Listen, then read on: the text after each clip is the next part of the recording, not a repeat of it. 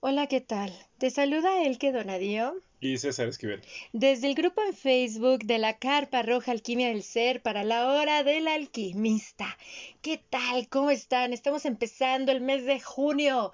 Ya llegamos a la mitad del año, César. Y empieza lo bueno, de aquí nada más para arriba. Así es, sobre todo porque el mes de junio está representando ya El sol. el sol, la llegada del sol, del fuego, para que todo lo que se ha sembrado ahora en la primavera, en el verano empiece a crecer. Y por eso ahora iniciamos el mes de junio con esta charla. Business Model Canvas. Cómo elaborar un plan de negocios. Y sobre todo vamos a enfocarnos también no solo a un negocio eh, que se abra de manera física, porque ahora, como bien lo sabemos, César, son los negocios Virtuales. Así es, en línea. Les he de confesar que hace 13 años que yo abrí mi negocio, era una locura, era una locura trabajar en línea. Hasta te decían que no trabajabas. Me acuerdo que nos llamaban freelancers o auto- autoempleados cuando trabajábamos a través de internet, haciendo mailing list para mandar nuestras páginas web y todo eso, porque pues hace 13 años no teníamos las redes sociales como ahora, pero generar contenidos, crear una comunidad es lo que se ha convertido en el pan del día a día cuando tienes un negocio en línea. De ahí que surgiera también esa figura del community manager, porque hay que saber cómo relacionarse y comunicarse en las distintas redes sociales, porque cada red social tiene su audiencia y su manera para interactuar. Pues bien, vamos a empezar con esta charla. Tenemos aquí, como cada mes, a nuestro asesor financiero de la hora del alquimista, mi querido Rubén Jiménez, quien también es emprendedor, especialista en desarrollo de software y de igual manera en asesor de business. Así es. Hola, ¿qué tal, Rubén? ¿Cómo estás? Bienvenido a la hora del alquimista. Hola, ¿qué tal? ¿Qué tal? ¿Cómo están? Pues nosotros felices de empezar este mes contigo y con este tema para bueno. ver cómo empezar a darle vida a esa idea que tenemos para convertirlo en un negocio. Porque como tú bien sabes, podemos tener una idea, pero de ahí brincar a que sea un negocio rentable es todo un proceso. Como lo hemos comentado en otras pláticas en la hora del alquimista, emprender es más una carrera de resistencia que de velocidad. ¿Qué nos puedes comentar al respecto, Rubén? Pues voy a empezar con, con plantear algo que, que he aprendido en el camino, todos los que hemos emprendido, juntas con otros emprendedores, todos sabemos que, este, que todos tenemos ideas, que todos tenemos sueños, que, que todos queremos em- emprender cuando, cuando tal vez sabemos de algo en específico o, o- o nos gusta a lo mejor alguna industria, sector o producto y decimos, ya, ya lo quiero hacer, ¿no? Entonces todos tenemos mil ideas. Y, y la, y la gente tiende a pensar que, que el tener una idea, ya eso es, todo, ¿no? No me van a robar mi idea. No, mi, idea es magnífica. El producto que me estoy imaginando se va a vender como pan caliente, ¿no? Y entonces entre, entre nosotros luego decimos, que luego nos juntamos, emprendedores, eh, sabemos que una idea vale cero, ¿no? Y, y tú dirás, ¿por qué vale cero, no? Si la idea es todo. No, la idea vale cero. O sea, todos tenemos ideas, ¿no? Y- y hay muchos ejemplos de eso, ¿no? Por ejemplo, tú podrías tener la mejor receta para hacer una hamburguesa.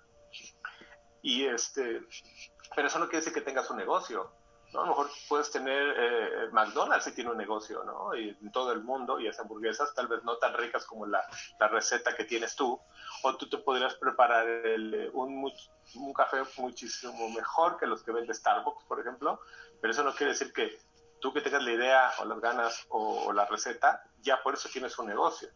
Eso creo que para empezar hay que tenerlo bien claro, ¿no? La, la, gente tiende a eso desde el principio, pensar que la idea es todo, o la idea es única, o la idea es lo más valioso. Entonces, empezando desde ahí que la idea vale cero, eh, entonces uno puede decir, entonces, ¿qué es lo que vale? y, te puedo decir que lo que vale realmente es la ejecución de esa idea. O sea, aquí no hay ideas malas o ideas buenas o ideas este, locas. Aquí solamente ideas este, bien ejecutadas o mal ejecutadas. Vamos a partir también desde ahí. Por ejemplo, si hace yo no, no me acuerdo cuántos años tiene Twitter, 10, 12 o 14, no me acuerdo cuántos. Pero si tú le contaras a alguien, yo me acuerdo perfectamente el día que me enteré de esa idea, yo estaba, me acuerdo, corriendo en la mañana, en la mañana se le correr, hace no sé cuántos años, y oía, oye, es que hay una nueva idea, Twitter, un sitio de microblogging y de 120 o 140 caracteres. 140, sí. Yo estaba en ese, y en ese momento yo decía, pues si Facebook puedes escribir más, ¿no? Para mí se decía, y para muchos en ese momento así de primera instancia se les decía, ¿y qué es eso? O sea, eso, eso como que no, no, este, no es una buena idea, ¿no? Y ya vemos en lo que se ha convertido Twitter hoy en día. Entonces, ¿por qué? Pues por la ejecución que trae este Jack Dorsey como CEO en Twitter y, y, bueno, la idea de Facebook también atrás con Mark Zuckerberg. Pero, ¿y qué tiene en común todos esos negocios, todas esas ideas? Creo yo que lo, lo fundamental es que tuvieron un plan de negocios y eso es el tema de hoy. Este, como lo comentamos el, mes pasado cuando hablábamos de si rentar o comprar casa, que decíamos que la gente, pues muchos de ellos al comprarla no tenían un plan de vida y decían, pues ya me casé, ya compro mi casa, donde me den crédito, como me den las mensualidades por 30 años, firmo, ¿no? Ahí está, cero plan, mucho entusiasmo, sueños y todo, pero, pero no, cero plan. Entonces un negocio, así como en la vida de pareja, eh, se tiene que tener un plan ¿Y cómo hacemos ese plan? ¿O por qué tenemos que tener un plan? El que, o sea, tenemos que tenerlo para, primero para ti, para que tú puedas eh, eh, responderte la pregunta, pues, ¿para qué quiero un negocio? No todos diría, pues para hacer dinero, sí, pero ¿cómo lo voy a hacer? ¿No? Eh, ¿Por cuánto tiempo? ¿Yo qué, qué figura voy a ocupar en ese negocio, pues todos van a decir de dueño, ¿no? Si todos queremos eso. Pero normalmente cuando abres un negocio tú lo haces de todo, ¿no? Sí. Eres el primero que llega y eres el último va y es el, la superempresa de una sola persona, ¿no? Así es. Entonces, en lo que crece. Entonces, la primera gran razón es para ti. ¿Por qué? Porque el, el asset más valioso que tiene uno en la vida y sobre todo te vas dando cuenta cuando se te va acabando es el tiempo Mucha gente cree que es el dinero, pero el dinero no es el haces más valioso. El dinero va y viene. El dinero lo puedes hacer con mucho conocimiento, este, con mucha dedicación, sí, pero puedes multiplicarlo de manera exponencial, ¿no? Simplemente hay muchos que últimamente compran criptomonedas y wow, de la noche a la mañana, no sé, eh, mil dólares ya los hicieron un millón de dólares. ¿no? Pero el tiempo es otra cosa, el tiempo sí es un recurso finito y ese se tiene que cuidar muy bien. Entonces, cuando hacemos un plan de negocios tenemos que ver todo eso. Primero, para ti, ¿en qué voy a emplear ese, ese, ese lapso de tiempo? ¿Por cuánto tiempo? Porque mucha gente dice, pues voy a hacer un negocio, Ajá. pero ¿cuánto tiempo le vas a dedicar? ¿A qué te vas a dedicar exactamente tú? Eh, ¿Cuáles son tus canales? ¿Cuál es tu producto? ¿Cuál es Ahorita vamos a hablar de eso, pero no tienes un plan. Entonces, para ti es muy importante. Segundo, ¿por qué tener eh, eh, ese plan listo? Por si quieres un socio, por si quieres o lo necesitas.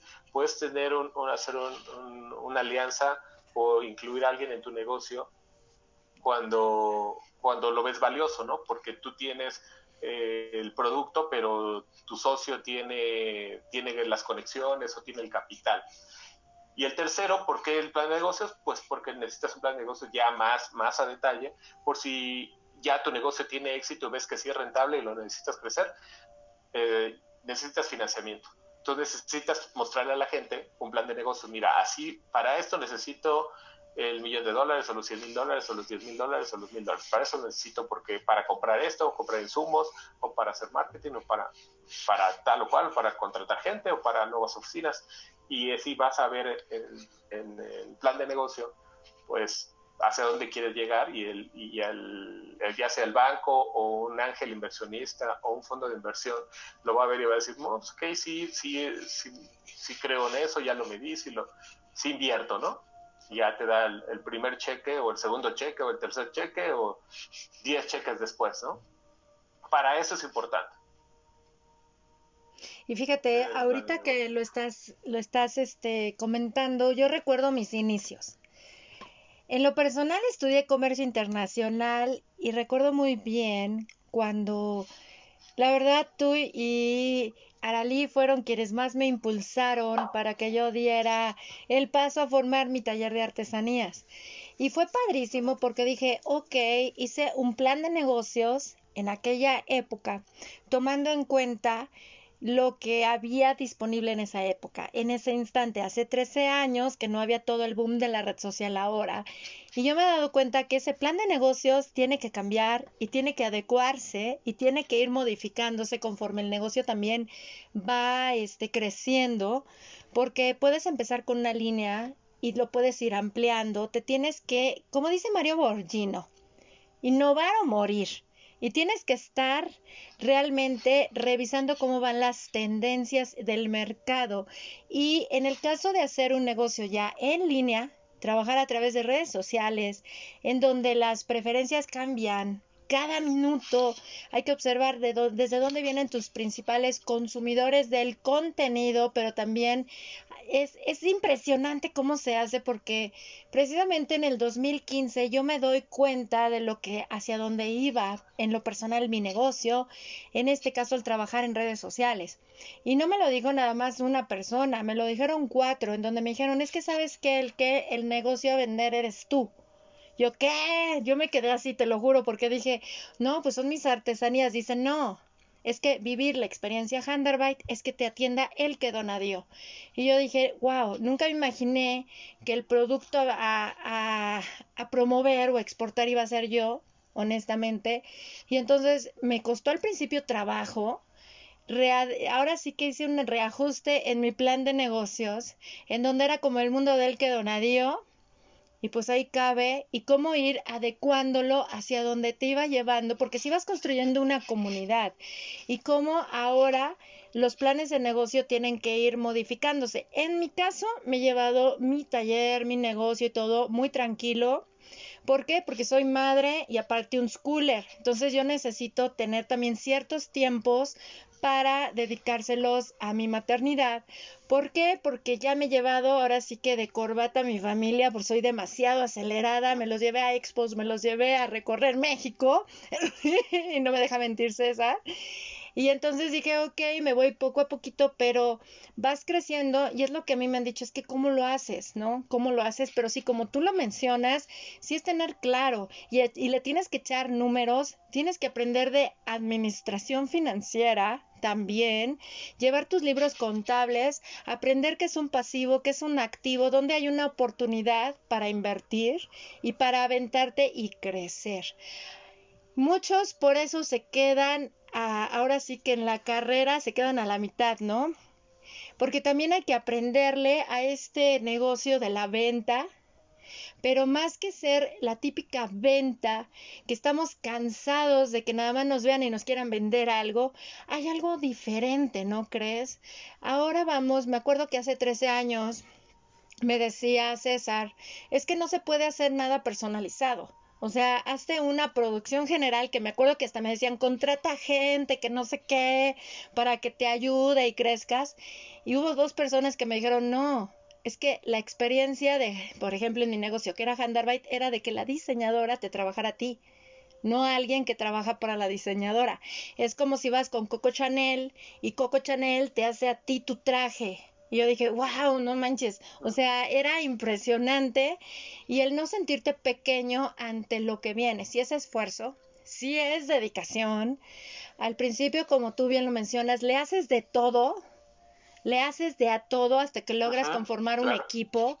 Eh, ser emprendedor, hacer tu, tu plan de negocios implica que depende de ti, o sea, no, o sea, y es como pagarte, es todo un show padrísimo que a mí me emociona ya estos 13 años haciéndolo, ya lo veo a la distancia y me emociona porque sí tienes que reinnovarte, reinventarte, permitirte aprender constantemente, observar hacia dónde van las, las tendencias del mercado y sobre todo ser visionario.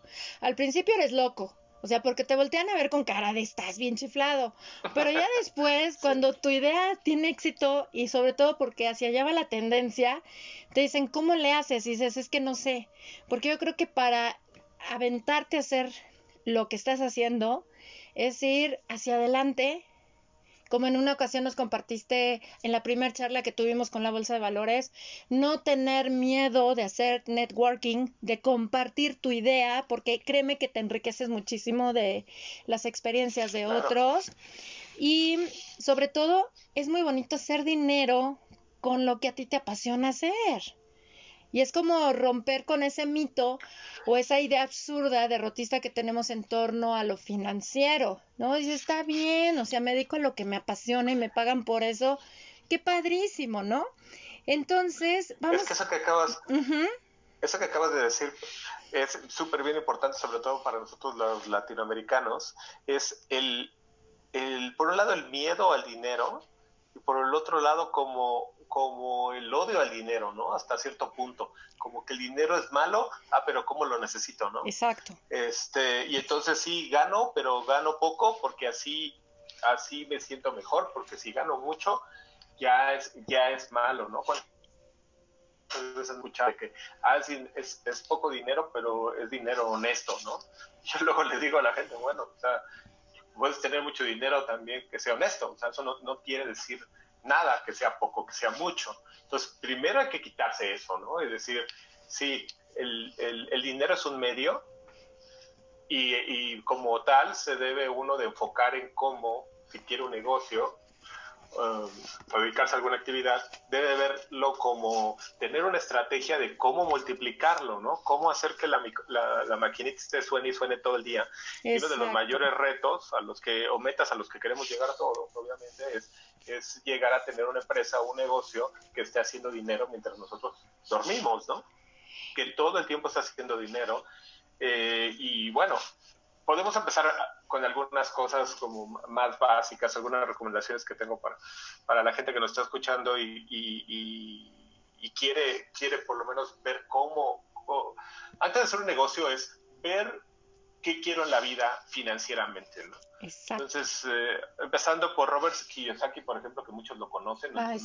Alguien, si leyeron el de Rico Padre Pobre, es un libro eh, basado en su vida este, de, Robert Kiyosaki, eh, que él tenía dos padres, ¿no? El padre real, que era el que había estudiado hasta doctorado, y el padre como que lo adoptaba, porque el padre real estaba ocupado enseñando clases en la universidad, y el otro padre, que el rico, era el que tenía los negocios, ¿no? Entonces, por eso era padre rico y padre pobre pero es un libro básico o básico desde el sentido que de ahí para arriba, ¿no? Es algo que, que deben de leerlo ya de cajón y se lo leen muy rápido, en, en, uno o dos días ya lo, lo, deben de entender porque de ahí él tiene una muy buena base, que es financieramente en el mundo eh, profesional tiene el cuadrante del dinero, que somos cuatro, cuatro, cuatro tipos de personas y empieza por, un, por uno que somos los empleados, ¿no? Cuando yo no tengo nada, pues, ¿qué, qué me queda hacer? Pues empleado, ¿no?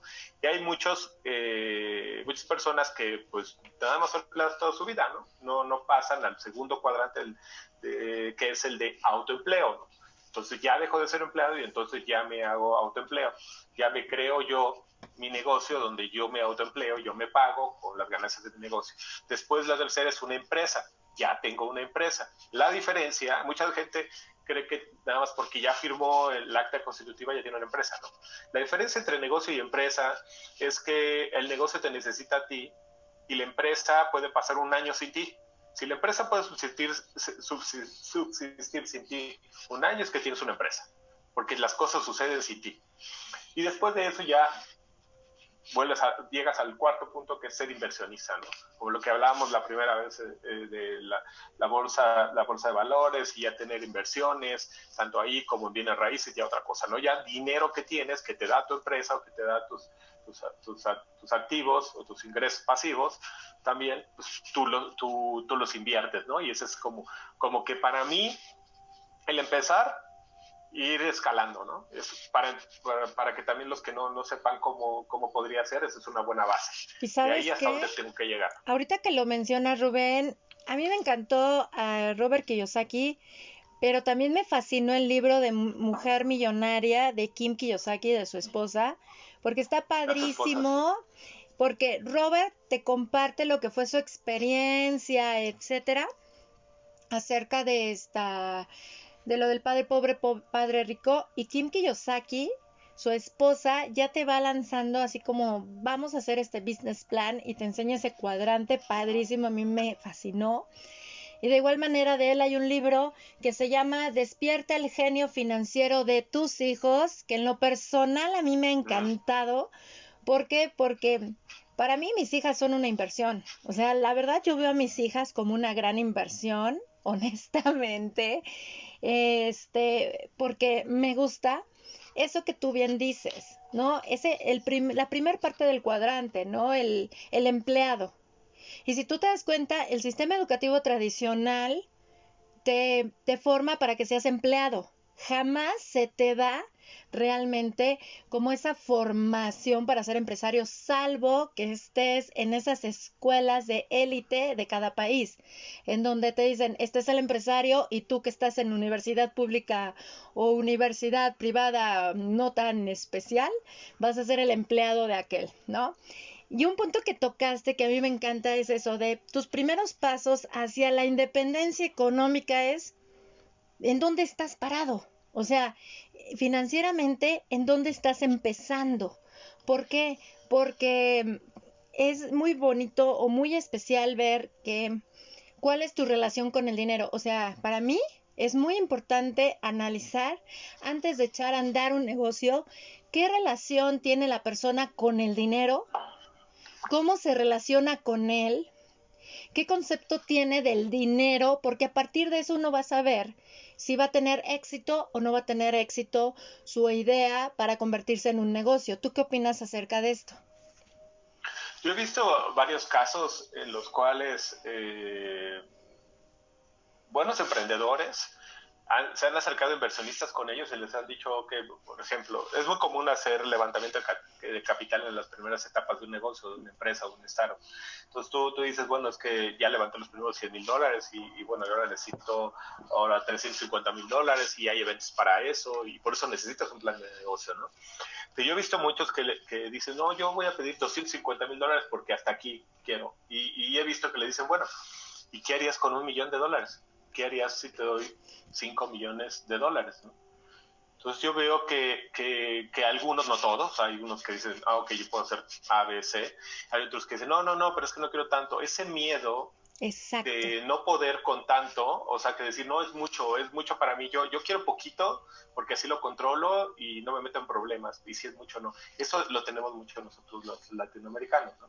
Entonces, no, no debería ser eh, así la relación con el dinero. Hay que trabajar la relación del dinero, hay que saber por qué le tenemos a veces miedo eh, o hasta odio al dinero. No, no, no. Y, sabes, ahorita que, lo, eh, que lo estás mencionando, ¿sabes de qué me acordé precisamente? De, de lo que te dicen, ¿cuántos ceros le vas a agregar a tu inversión? Porque le tienes que agregar ceros y a mayor cantidad de ceros tú como, eh, como empresario, como emprendedor, para tener tu negocio, le estás apostando. Ahorita lo que dijiste me hizo recordar cuando de Handarbeit de ser una tienda virtual sale al mundo real. O sea, cinco años, de, cinco años trabajando en la red y a los cinco años sale a un bazar en donde me dijeron es de tanto, ¿no? O sea, tienes que invertir tanto. Dices, ah, bueno, vamos a ponerle 800 pesos. dices, bueno, pero dices 800 pesos, ya vas, y, y, muchas personas ahí se van, ¿no? De, ay, pues me puedo ir a un bazarcito, me puedo ir para esto, o incluso eh, ahorita ya hay sitios en donde en internet se hacen estos bazares virtuales y te los venden, o sea, es así como las expos, y ahorita los hay, y también están con esos costos, ¿no? No, pues es que te cuesta 20 dólares o 20 euros, y dices, bueno, ¿Quieres lanzarte a lo grande? Yo me acuerdo muy bien que cuando me fui a la primer expo, Manualidades al World Trade Center, fui catalogada como la más la mujer más loca del mundo porque ya se incrementaron los ceros, ¿no? Y además iba a World Trade Center y me fui por un stand pequeño porque no quise mesa, no, yo quise un stand, ¿no? Oye, pero ¿cómo le vas a hacer? Vamos a crecer. Porque yo lo veo que a mayor inversión yo sé que voy a generar más porque si me voy poquito a poquito, pues de poquito en poquito no voy a salir, tengo que aventurarme, ¿no? Y recuerdo muy bien que la mayor locura fue de que estuve cinco, en cinco expos ahí en World Trade Center y fue cuando ya no fueron este, 5 mil pesos o 8 mil pesos, ¿no? Que ya va sobre los 30 o 50 mil pesos de inversión para, para cuatro días, que te dicen, ¿qué estás loca? Y dices, espérate, este, sí hay que ser como muy rana sorda, sobre todo porque en lo personal sí sabes hasta dónde puedes llegar, ¿no? Y a veces si tienes ese entusiasmo y sobre todo esa relación con el dinero, de no minimizarte, de creerte merecedora y sobre todo de esa confianza y esa seguridad de que sabes relacionarte y hacer crecer y, e, e ir con aquellas personas que están dispuestas a invertir, porque el inversor también va a ir por eso, o sea, ¿cuánto inviertes? No, así esta personita de 800 pesos no, no, este, de ahí no pasa, pues quiere decir que no se va a esforzar. No me va a hacer que mi dinero reditúe, ¿no? De hecho, los inversionistas, eso también lo he visto muchas veces, si les gusta la, la, idea, bueno, de tu negocio, tu producto, les puede gustar hasta tu historia, siempre hay que contar una muy buena historia. Exacto. Sobre todo si, es este, real con muchos detalles. Y este, pero lo más importante es que ellos invierten en, el emprendedor, ¿no? En la Exacto, en la persona. El equipo. Ellos dicen, ok, esto que me estás diciendo, ven, ven el plan de negocio y dicen, ok, lo ven y dicen, ¿serán capaces de hacer esto que me están diciendo acá? Por eso es muy importante eh, eh, el plan de negocios y también eh, este, no nada más la idea, sino que uno, como dices tú, se quite esos prejuicios que tiene ante todo y decir, pues yo voy por lo grande, ¿no? Como dicen, go, go big or go home, ¿no? Es, es algo que también los gringos tienen, tienen mucho. Y ahorita me acordé que estabas hablando de, yo sigo mucho a Jordan Belfort, es el del Lobo de Wall Street de la película, lo sigo mucho, he leído un par de libros de él y él decía, este, bueno, él se ha enfocado mucho en las ventas y, ustedes están atorados algo eh, en ventas o en esos temas, lean su libro, The Way of the Wolf, en español es algo, El Camino del Lobo, una cosa así, eh, está en Amazon. Y, él dice, no, cuando ya tengas tu producto, véndelo y, sigue, sigue trabajando hasta que tu cuenta bancaria sea como un número de teléfono es algo que la primera vez que lo vi dije, pues sí, o sea, tiene toda la razón, o sea, ¿por qué conformarse nada más con, con cuatro dígitos si puedo tener cinco, si puedo tener siete dígitos en cuenta, si puedo tener diez como un número de teléfono? Entonces, desde ahí es, desde ahí tiene todo que ver. Yo alguna vez le este, estaba platicando también hace muchos años con una amiga, me decía, oye, hablando de estos temas también, de cómo hacerle, y yo le he dado este ejemplo, le digo, a ver, mira, si tú hacerlo. Es, que el, es muy diferente si ella creo que vendía cremas, ¿no? Eh, como Mary Kay o algo así. No era de esa marca, pero parecido. Entonces, yo le decía, ¿cuál, ¿qué harías si tú tuvieras que vender este, 10 cremas? No, pues veo aquí en, pues, en, WhatsApp, veo a mis amigas y pues les hablo por teléfono y le digo, mira amiga, comprarme una crema y ya vendí mil cremas, ¿no? Entonces ella, eh, le digo, eso se llama una estrategia ante ante esto, esta, eh, esta situación de que tienes que vender 10 cremas, ¿no? Hasta, hasta, esta, hasta esta realidad. Este ejemplo. Y le digo, bueno, ok, ¿y qué, qué pasaría si, o qué harías si tuvieras que vender un millón de cremas? Sea, a menos que seas como Roberto Carlos y tengas un millón de amigas, pues no sé cómo las vas a vender. Entonces ya tu estrategia de pensar en este caso, para un ejemplo más pequeño, ya no aplica. Entonces, no, no, no, pues por un millón entonces ya se necesitaría esto y aquello y hacer publicidad y marketing. Y pues ya es otro tipo de estrategia. Por eso siempre creo que las metas, el hacer el plan de negocio que te dice a dónde va, eh, que, podemos empezar por ahí. Algo, algo básico para poder eh, eh, este, iniciar un negocio, para iniciar un negocio, para plantear y aterrizar un negocio sería, me ha ayudado mucho las preguntas W eh, que en inglés son what, how, who, where, when y how much. Entonces, con, con esas preguntas, que en español sería, pues, ¿qué, qué, qué, qué, es mi producto o servicio? Definirla muy bien. Después, ¿cómo? O sea, ¿cómo, cómo, cómo lo voy a vender? ¿No? O sea, ¿de qué manera lo voy a vender? Lo voy a vender online, lo voy a vender tocando puerta en puerta, lo voy, lo voy a vender con distribuidores, este, ¿cómo lo voy a vender? El, el who, que es a quién se lo voy a vender. ¿no? En este caso de que estábamos viendo las cremas, pues bueno, si son cremas para mujer, pues no se la voy a vender a los niños, no se la voy a vender a los hombres, sino a quién, quién es mi target, quién es mi público objetivo. Después el where, ¿dónde? ¿Dónde? Pues ¿dónde voy a ir? Voy a ir a salones de belleza, voy a ir a los gimnasios, voy a ir a, los, a las escuelas, a esperar a las mamás que salgan, este, el club de lectura. ¿Dónde, dónde, dónde lo voy a vender? O sea, ¿dónde encuentro a, a mi cliente? Y el cuándo, ¿cuándo lo voy a hacer? ¿Lo voy a hacer todos los días? sé que muchas de las personas que nos están escuchando tienen su empleo también y entonces eh, quieren tener un negocio y a lo mejor dicen pues medio tiempo o los fines de semana, así he conocido a muchos que dicen voy a empezar el fin de semana primero y ya luego cuando empiece, órale, bueno, pues ¿cuándo? Es que Ahí tiene que decirlo muy bien en su plan de negocio. Exactamente, sobre todo, ¿sabes por qué? Porque yo lo viví con Handerbyte.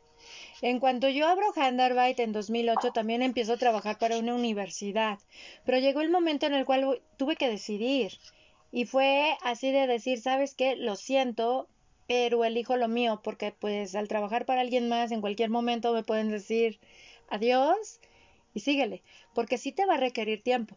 Entonces, a ver, ahorita que tocaste el punto de las preguntas, ¿no? Para definir un plan de negocios, prácticamente sería, por ejemplo, ok, puedo idear este mi nombre de mi empresa o de mi negocio, es muy claro tener una misión y una visión, porque eso es parte de nuestro, de nuestro negocio. ¿Qué objetivos y metas tengo al corto, mediano, largo plazo? De igual manera, hay que ver nuestro portafolio, como tú lo mencionaste, si eran las cremas, bueno, ¿qué más voy a ofrecer al cliente, no? Además, ¿qué otros productos o servicios puedo ofrecer? En este caso, ¿cuál es mi cadena de valor? Y esos procesos medulares, o sea, ¿cómo lo voy a hacer? Mis fortalezas y mis debilidades también es bueno verlo respecto a algo, a la competencia, ¿no? En el mercado. Eso es en cuestión de mi negocio. Ahora bien, el producto o servicio que voy a ofrecer, ¿no? ¿Qué características tiene? Este, cómo, o sea, yo me acuerdo muy bien cuando eché a andar mi negocio, cómo tú y Aralí me impulsaron muchísimo con la imagen y las etiquetitas. O sea, me acuerdo hasta la fecha porque decían es que al tener una etiqueta bonita, el empaque, el embalaje, etcétera, todo eso también habla del negocio. Y hasta la fecha, te lo juro que mis tarjetas siguen siendo las que ustedes me diseñaron y las entrego y me dicen, qué hermosa está tu tarjeta. Y me he encontrado con personas que conocía yo en la expo y me dicen, sigo guardando tu tarjeta porque está tan hermosa que es un señalador de libros yo dije, wow, es que eso es parte de nuestra imagen, porque ya saben que Handarbeit son esa imagen y es la que siempre me ha acompañado. Entonces, de igual, de igual manera, es seleccionar mi mercado meta, a quién le voy a vender, ¿no? Y de qué manera este, qué características tiene mi, mi, mercado, qué barreras de acceso ahí puedo tener. Y más ahora que tenemos un, el trabajo en línea, ¿no? Porque luego muchas veces yo me di cuenta que no es lo mismo realizar un plan de negocios para una empresa física que tiene un local físico establecido, pero sí te tiene que hacer unas modificaciones cuando es una tienda virtual, porque en realidad tienen unos requerimientos y puede haber unas variaciones al respecto y sobre todo nuestra planificación financiera no puede faltar en un plan de negocios porque es qué capital tengo que invertir versus con cuánto cuento en realidad y cómo voy a poner en marcha mi negocio y en cuánto tiempo voy a recuperar mi inversión, ¿no? Eso, eso que dices es bien importante. O sea, es bien importante. Antes de entrar a lo del business model canvas, eh, algo bien importante es eso, es la parte financiera. ¿no? Tanto, ok, voy a abrir un negocio, ¿cuánto, ¿con cuánto cuento? Muchas veces pues, con mis ahorro, y yo digo, vas a meter todos tus ahorros en un negocio que todavía no sabes si funciona o rentable. La gente, pues sí, pero es lo único que tengo. No, no. A ver, primero ve cuánto, cuánto vas a invertir, cuánto requiere el negocio, cuánto tienes o cuánto requiere, por lo menos para hacer un, una prueba, ¿no? Un MVP, que es una prueba mínima de, por ejemplo, si voy a, eh, quiero vender pasteles, ok, un MVP sería hacer un pastel, eh, y entonces, ¿qué es, ¿qué es lo mínimo, no? El mínimo viable product, eso quiere decir MVP. Entonces, tú dices, hago un pastel y, veo si le gusta a la gente. Eh, por ejemplo, tengo, tengo una amiga que, que, empezó a hacer eh, como cupcakes, eh, es como cubiletes de queso, ¿no? Ella tiene su trabajo y todo y dijo, voy a hacerlos. Entonces, empezó los fines de semana y ya hizo su branding, o sea, su imagen y todo. Y obviamente pues empezó a, con la receta de la abuela a hacerlos, pero, pero a venderlos primero así como los amigos, ¿no? Claro. Ya nosotros le dimos retroalimentación, no, pues sabes qué, como que no siento la fruta, como que, pero todo lo demás está bien, y esto está bien, esto mal, hasta que ella estuvo corrigiendo, corrigiendo. Entonces, ese es un MVP, llegar rápido a un MVP para saber cuánto me cuesta. Lo que tenemos que llegar a ver es cuánto me cuesta uno, y si quiero vender 10, pues entonces cuánto me cuestan 10, y si compro en volumen, pues entonces los insumos, pues entonces el producto me puede costar menos. Entonces, necesito saber eso, cuáles son los costos y después cuál es mi modelo de negocio. Mucha gente, y lo he visto muchas veces, es, ah, es que se enamoran de su producto o servicio y no saben, no saben cuánto cuesta o cuánto cobrar. ¿Cuántas veces no lo hemos oído? Eh, eh, eso, ¿no? ¿cuánto cobro? Pues no sé. Y pues no, o sea, sí necesitas saber sacar los costos. Yo diría que mínimo, si no sabes, tenías que investigar obviamente, pero yo les diría que del costo tendrían que por lo menos multiplicarlos por tres. He visto que muchas personas de negocio dicen, yo tengo que sacar de un peso o un dólar que meto, tengo que recibir tres. Así es. así de rentable. Y los he oído varias veces, si no me da mínimo tres, y están pensando en cinco, seis, siete, diez de retorno, ¿no? Pero dicen, bueno, si mínimo no me da tres, lo cierro, con todo lo que se implica. Por eso en Estados Unidos vemos negocios que, que crecen y desaparecen de la noche a la mañana. Ah, no me dio el tres o el cuatro, lo que esperaban, quítalo, vamos a poner a otra cosa. Porque pues, esa es la razón. Uno, no enamorarse, sí, sí apasionarse de lo que uno hace, eso está bien, porque eso es algo que va a ser a lo mejor toda la vida. Pero no enamorarte nada más de tu producto, de quien te tienes que enamorar es del cliente entonces, les puedo recomendar, otro libro que es eh, de Everything Store, que es la, el libro de la biografía de Jeff Bezos, el fundador de Amazon, donde él habla que tiene, fundó Amazon eh, con tres pilares. Uno, uno este, es centrado en, en, el cliente, él hace todo por el cliente, no tanto por él, muchas veces el precio eh, él, lo ha dicho desde el principio, que empezó Amazon, muchas veces perdió eh, dinero con tal de ganar al cliente. Entonces, eso habla mucho de, bueno, hasta dónde llegó ya lo vemos, ¿no? Pero habla mucho de cómo empieza su negocio. Exactamente. Otro, la otra parte es piensa a largo plazo, ¿no? Piensa siempre a largo plazo. Y el tercer punto es innovación. Un negocio que no está innovando pues está condenado a, pues, a, morir. A morir. Eso ya lo sabemos todo, a que así es la naturaleza, ¿no? Entonces, siempre, siempre que tienes que estar viendo que tu negocio vaya, vaya para adelante, ¿no? Pero bueno, eso, es, eso es bien importante, saber cómo mi negocio hace dinero. Es por una suscripción, es por compra y venta de producto nada más, es porque me pagan por, por tal servicio cuánto, tres veces mi costo o tres veces este, tal vez no mi costo, yo hablo de costo con todo lo que es costo y e impuestos y todo, ¿eh? no nada más el costo, sino hablo ya de cuánto me costó mi producto al final, ya entregado en las manos del cliente, ah, pues me costó pagarle al personal, me y, costó y sobre todo, ahorita que lo dice Rubén, eso es algo que se pasa muchísimo por alto, por eso la educación financiera es básica al realizar eh, el plan de negocios, el plan financiero es la médula, o sea, es la columna que va a sostener, es lo que te va a decir en dónde estás y hacia dónde quieres llegar. Sobre todo porque luego lo de las ventas. Como dicen, es que tengo muchas ventas. ¿Cuánto dinero tienes en la bolsa? O sea, neto tuyo. O sea, porque porque sabemos que muy bien de lo que se va, una venta está concretada cuando ya está firmado el contrato y tienes el dinero en la bolsa si no, por lo menos la, el 50% de lo acordado. Y sobre todo el ver de eso que estás recibiendo, cuánto va para la empresa, cuánto va para pagar impuestos, para pagar insumos, para pagar proveedores. Por eso realizar los estudios contables son muy buenos y sobre todo para pagarte a ti. Otro libro, ya que estamos recomendando libros aquí para nuestra querida audiencia de Laura el Alquimista, un libro que a mí me fascinó y que lo leí hace, hace tiempo, ¿eh? Porque les aquí lo tengo en las manos, precisamente. Ah, Howard Schultz. Lo, lo, este, lo, lo conseguí en 2008 cuando abrí Handarbeit. Este, yo abrí Handarbeit en junio del 2008, lo compré en septiembre este libro. Es precisamente la experiencia Starbucks. Cinco principios para convertir lo ordinario en extraordinario de Joseph Micheli que esto me encantó, o sea, este libro de la experiencia Starbucks de Joseph Micheli dice cómo convertir una simple taza de café en toda una experiencia. Este libro a mí me fascinó y precisamente a mí me inspiró a mí como artesana a crear una experiencia Handarbeit única para cada cliente, en donde no es un cliente, tampoco es un simple cliente, es la atención en donde voy a diseñar algo exclusivamente para ti y que eso que estoy diseñando para ti no lo va a tener nadie más.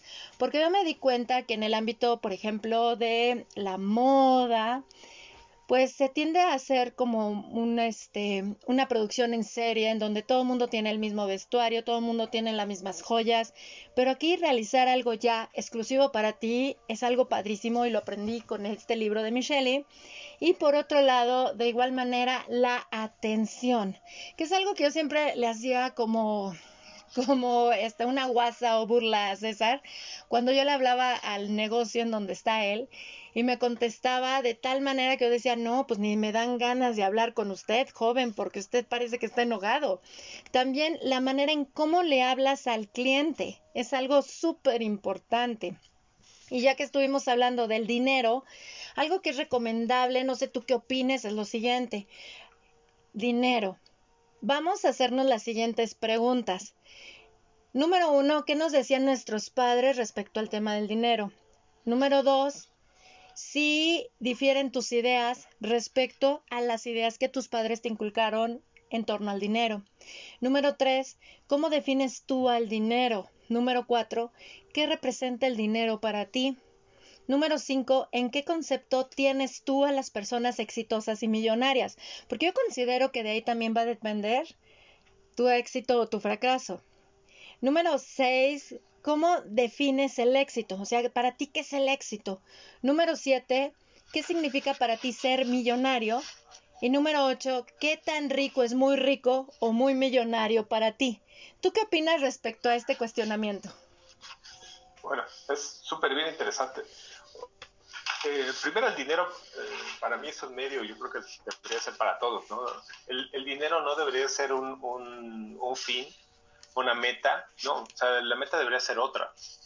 Debería ser, eh, ¿sabes qué? Voy a, voy a, mejor eh, comprar 10 edificios, voy a ayudar a un millón de personas con, mi empresa, ¿no? Eh, voy a revolucionar cierta industria, pero ya el dinero es la, es, es, la consecuencia. Si yo hago bien todo lo que, lo que estoy haciendo y lo hago de, con buen impacto, lo hago constantemente, pues el dinero va a llegar por todos lados. Eso por un lado. O sea, es, el medio, es un medio, tal cual. Ahora, sí se, se, tiende a pensar que las personas que, como decías tú, los millonarios o la gente que tiene eh, carros, casas, son más exitosas. Se tiende a pensar que nada más es eso. Puede ser, puede ser, o sea, cuando, cuando viste una, no sé, una persona que sea muy pobre, que no, que sea exitosa, no, no se relaciona, menos que sea como, como Gandhi, ¿no? De este tipo de, personas que luchan por la paz y hacen cambios, sí existen, pero su éxito es otro, es, es de otro tipo, ¿no? De, de, de, otro nivel, por así decirlo. Eh, la diferencia entre, hay una gran diferencia y la gente no lo percibe tan así, es la diferencia que existe sobre todo en Estados Unidos entre los millonarios y los billonarios con B, ¿no? Es una, es una diferencia abismal, pero abismal. Eh, por ejemplo, Donald Trump, uno lo ve como, porque se ha hecho uh, imagen durante muchos años, como este gran magnate que su casa está toda llena, cubierta, su penthouse cubierto de oro, etcétera, ¿no? Y uno dice, no, pues se ve como una persona súper exitosa, ¿no?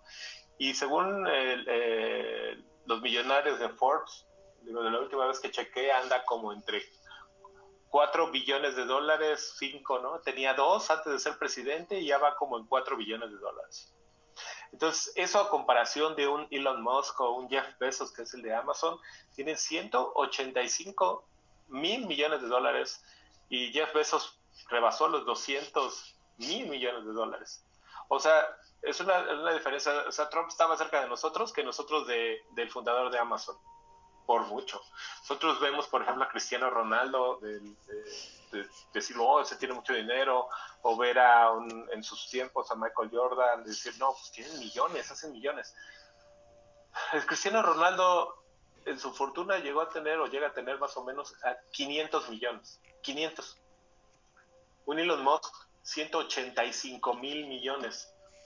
Entonces sí hay una gran diferencia y, son personas, por eso es que yo los, eh, respondiendo a tu pregunta de qué opino de ellos, yo creo que estas personas, digo, son billonarios por eso. Es el número uno, dos y tres del mundo. ¿Por qué son? Pues porque crearon algo que, bueno, tal vez era necesario no, pero causó un gran impacto y revolucionó cada uno en su industria. Mark Zuckerberg, ya hace Facebook, eh, Elon Musk, que nos quiere llevar a, Marte, tiene viajes espaciales, ahora lleva a ir a la Luna, ganó un contrato con la NASA, y tiene Tesla, y Jeff Bezos con Amazon y con Blue Origin, que también este, va, va, lleva a carga la Estación Espacial Internacional. Entonces son personas que no nada más dicen, ¿cuánto gano?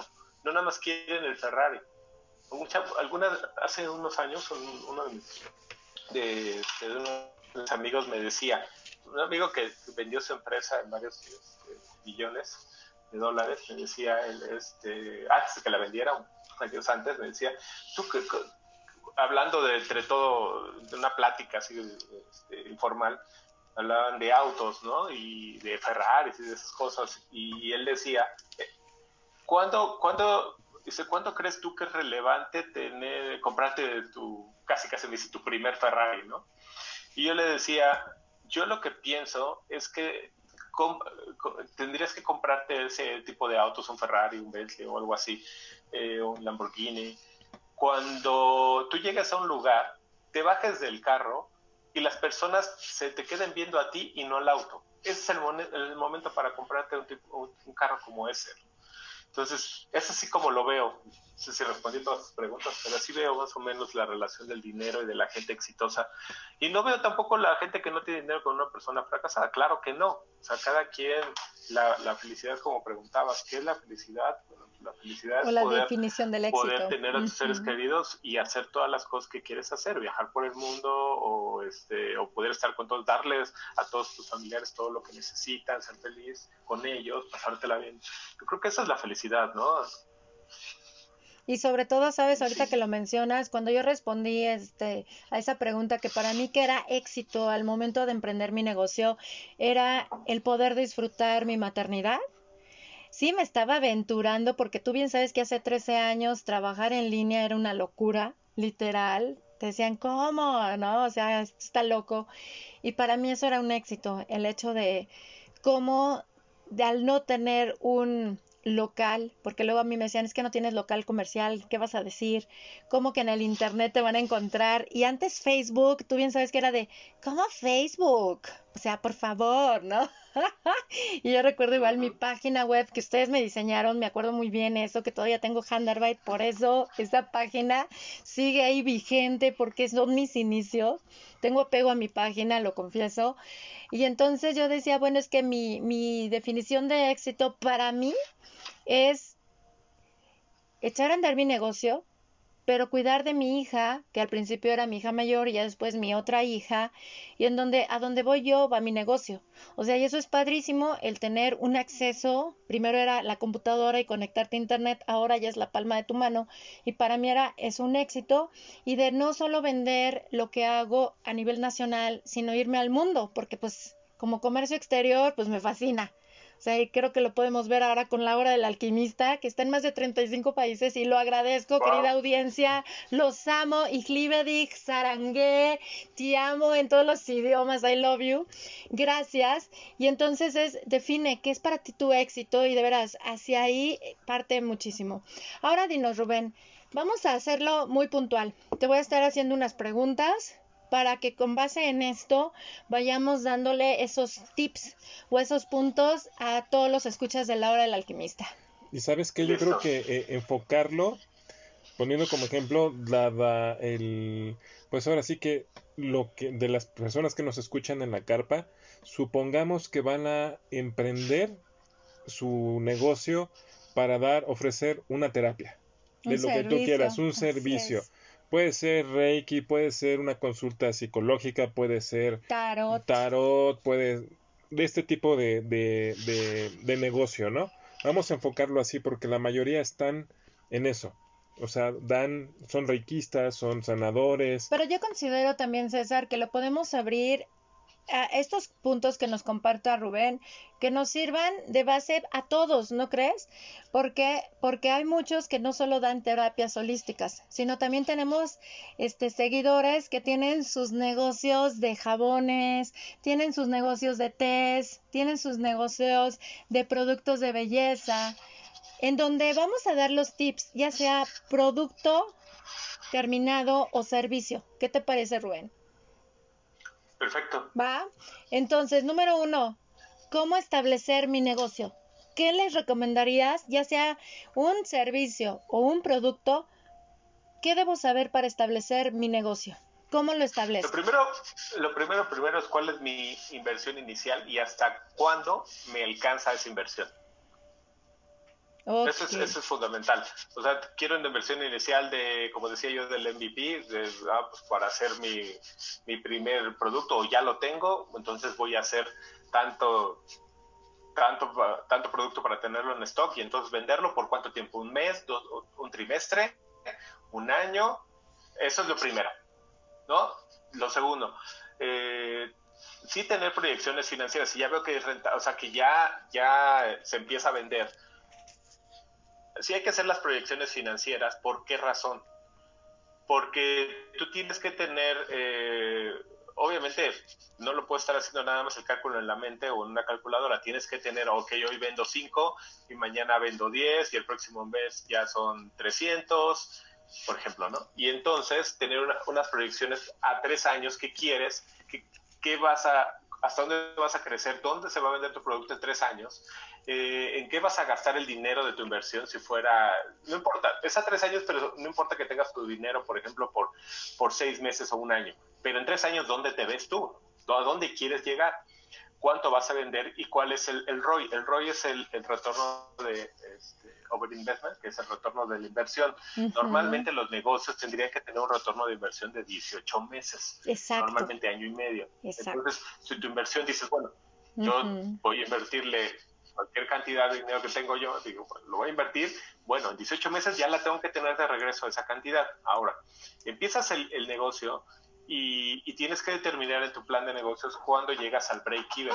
El break-even en México le decimos como tablas, es llegar a, que ya por lo menos el negocio se sostenga, ni gano ni pierdo. Exactamente. Este es un punto bien importante que todos al principio, una vez que abre un negocio, es el que queremos, queremos llegar. Ya después de ahí, todo es ganancia todo es ganancia y bueno, sigo creciendo, sigo invirtiendo, pero sigo ganando, ¿no? Eso es lo que sí.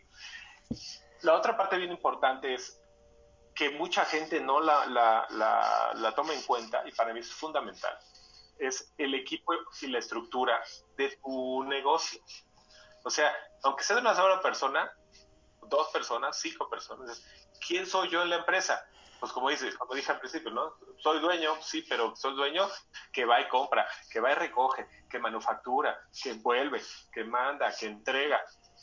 Bueno, pues entonces todos esos cargos, aunque, aunque sea una sola persona, tengo que transformarlo en cargos, en cargos nada más para saber, ah, ok, pues ya luego, poco a poco, me voy saliendo yo como dueño, si soy nada más uno, no cuando seamos dos o tres. Entonces, bueno, ¿quién me ayuda con, por lo menos yo hago el producto como tú decías, yo lo hago porque yo, yo soy el artista que hago los productos, bueno, entonces, entonces ya no, pero yo no reparto, ya no hago el embalaje, ya no este, corto, ya no voy a comprar las piezas, sino ya pónganme todo, entonces ya pues, empiezas a contratar personas y eso también hay que tenerlo en cuenta, aunque al principio tú lo hagas todo, ¿no? Y este, eso, eso es súper, súper importante sobre todo tener una parte financiera, alguien que te diga las finanzas, la, contabilidad y la parte legal, si es que, vendes productos como comida, es muy importante tener a alguien legal. Todo es de outsourcing, o sea, tú los puedes contratar como los contadores, ¿no? Llévame la contabilidad cada mes y te pago, no, no hay problema. ¿Quién van ¿Quiénes van a ser tus asesores en este, en este, en este negocio, no? Tú sabes todo, por ejemplo, hay muchos...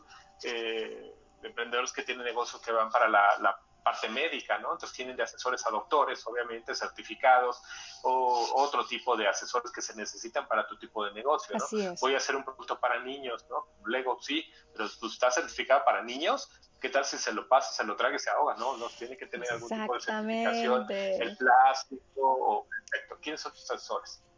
Después de eso, empezar con, eh, si vas a contratar a alguien, empezar con una estructura horizontal.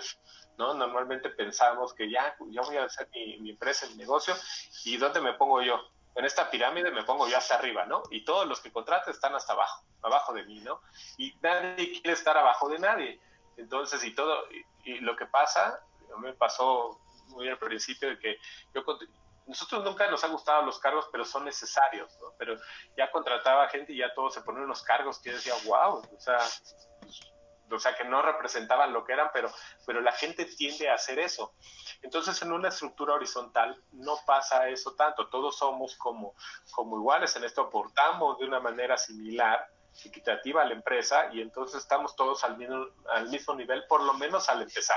Ya si después va creciendo y la quieren mantener, pues manténganla. Y sabes qué, ahorita que lo mencionas, es como cuando realizamos las reuniones en la carpa roja, en donde no hay nadie por encima de nadie, todos estamos dentro del mismo círculo y es algo padrísimo y esto es con lo que siempre empezamos y no hay que tener miedo a crecer. Y sabes qué, vamos a aprovechar ahorita esta pausa para como decimos, vamos a hacer una pequeña pausa, ya que ahorita nos está marcando aquí el reloj, el tiempo, y hacemos la pausa y regresamos para seguir con esta charla que está súper interesante. Así es que Ahorita vamos.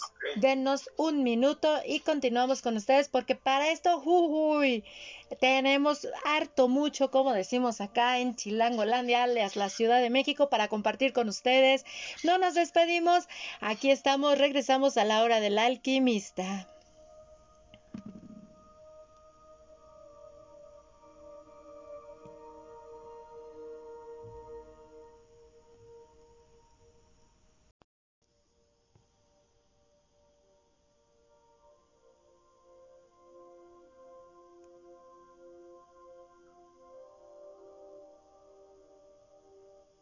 Pues ya estamos aquí de regreso, porque yo sabía que esta charla iba a estar súper interesante.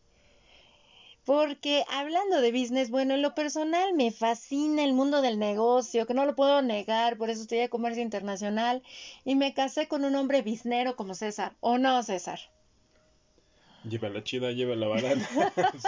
He aprendido, se los he de confesar, queridos amigos de la hora del alquimista, he aprendido a hacerle a la venta chilanga, como le decimos aquí en la Ciudad de México, porque créanme que es todo un show luego hacer negociaciones. Acá en México no se sorprendan ni se incomoden porque aquí todo lo regatean. Pero claro, eso es en, en un argot de venta mexicana y hay lugares en donde hacerlo y donde no. Pero bueno, vamos a retornar con nuestra plática con mi querido Rubén, en donde él nos estaba, nos estaba diciendo que al principio hay que establecer un, un, este, un staff horizontal, donde no hay jerarquías, ¿verdad, César? Donde todos somos igual donde todos somos iguales. Pero claro, conforme va creciendo el negocio, es como una familia, ¿no? Va creciendo el negocio, cada persona va a ir desempeñando un papel y un rol muy importante. Ahora bien, teniendo claro esto, querido Rubén, coméntanos, ¿cómo sé si mi idea que tengo de negocio es rentable o no es rentable? Ah, pues para eso existe el análisis del mercado. Así yo sé si, si, producto se va a vender o no se va a vender. En este ¿Qué caso. otros productos existen como el mío? Ah, ¿Y a qué precio están? ¿Qué precio le voy a poner al mío? No, es que mi, por ejemplo, regresando al, punto de las cremas o los pasteles, que tienen mejores ingredientes, ¿no? Ajá, pero, y aquí el que es algo bien este, importante, el cliente lo está haciendo o no, porque el cliente tú puedes decir, son los mejores ingredientes, sí, sí, sí, pero si el cliente no lo percibe, lo va, lo va a ver como algo caro, algo costoso, y no como algo que vale la pena, ¿no? Entonces, el análisis de mercado para saber si mi producto es viable o no se tiene que hacer. Para eso hay que, hay que ir primero a ver quizás tiene la idea de todo, bueno, voy a ver si vendo este producto, voy a ver dónde se venden los productos similares, cada cuándo se compran, cuál es el, la vida del producto, ¿no? Si fuera, por ejemplo, pues hago cremas, ok, y esa crema para o maquillaje, ¿para cuánto tiempo le dura a tu cliente? No, pues no es lo mismo que le dure un mes a que le dure un año, ¿no? Entonces dices, tú ya sabes que tu producto tiene una vida de un año y tienes que empezar la venta antes de que acabe ese año. O cuando si es un mes, pues ya los 20 días es, ya te vendo el segundo, ¿no? y ya puedes tú elaborar modelos de negocio de suscripción, que ahora ya son, ya se ven más y más. Por ejemplo, apenas en Petco estaba comprando, y también lo tienen desde hace tiempo, eh, comida para, para mascotas, y entonces ahora ya tienen, sí, pues mascota ya, ya no lo pidas cuando se acabe, yo ya sé qué mascota tiene, yo ya sé cuánto come, ya sé qué producto come y entonces ya te lo, ya te lo estoy eh, enviando unos días antes de que se te acabe, ¿no? Porque yo sé que te dura un mes. Entonces hay que hacer ese análisis para saber si es rentable o no, ¿no? Y, a qué precio. Si yo veo que el precio de la competencia, bueno, yo mi, mi precio son, son 10 dólares y la competencia lo está dando en 5, pues yo tengo que ver si yo lo puedo dar en 5 o no. Entonces de ahí y midiendo el mercado, viendo los productos o servicios similares, yo ya veo si es viable o no. Y eso me lleva al otro punto. El análisis de la competencia en todo esto es qué me va a diferenciar de todos los demás, el servicio o la, presentación o el envase o, alguna otra cosa, ¿no? O sea, ¿qué es, cuál, el diferenciador es por qué el cliente me va a leer a mí sobre los demás. Eso es bien importante. Y fíjate que ahorita que lo mencionas, algo que para mí siempre me importó bastante es cuidar todo el detalle de Handarbeit. Desde la presentación.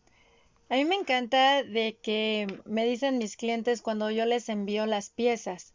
Me dice, es que me siento como que va a llegar Santa Claus.